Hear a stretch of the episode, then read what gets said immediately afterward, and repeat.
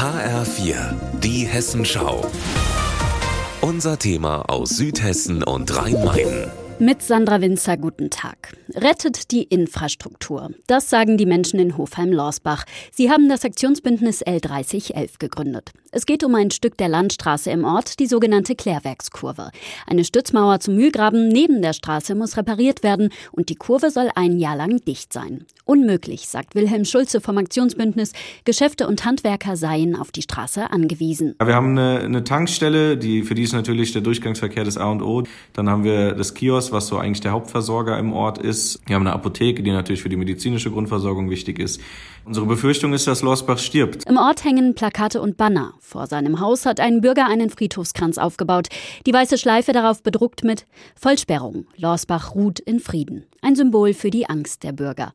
Trotzdem, die Sperrung ist notwendig, sagt Jens Arnold von Hessen Mobil. Der Bauwerkszustand ist so schlecht, dass wir seit Jahren jährliche Sonderprüfungen durchführen, die letztlich die Befahrbarkeit nur bis 2022, bis Ende 2022 gewährleisten können, weil die Stützwand nicht mehr die Tragfähigkeit hat, um den Verkehr drüber zu lassen. Umfahrung der Baustelle? Nicht möglich. Die Unterschrift eines Reiterhofbesitzers fehlte. Zunächst, die kann man noch holen, sagt das Aktionsbündnis. Der Besitzer sei jetzt bereit dazu. Hessen Mobil sagt, Nein. Denn die nachträgliche Einholung der Unterschrift würde dazu führen, dass wir ein ergänzendes Baurechtsverfahren einleiten müssten, was bedingen würde, dass wir mit dem Bau nicht 2023 beginnen könnten, sondern frühestens 2024. Andreas Nickel, Fraktionsvorsitzender der Freien Wähler in Hofheim und Sprecher des Aktionsbündnisses, wohnt selbst in Lasberg.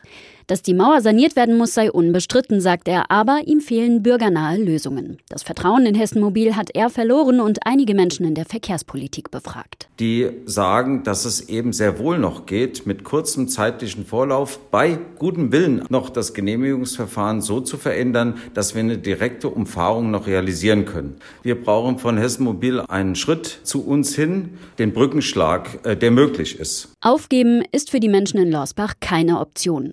Vergangenen Freitag haben sie Ministerpräsident Boris Rhein einen offenen Brief überreicht. Auch Hessen Mobil willigte ein. Die Anregungen sollten noch einmal geprüft werden. Sandra Winzer, Hofheim, Lorsbach.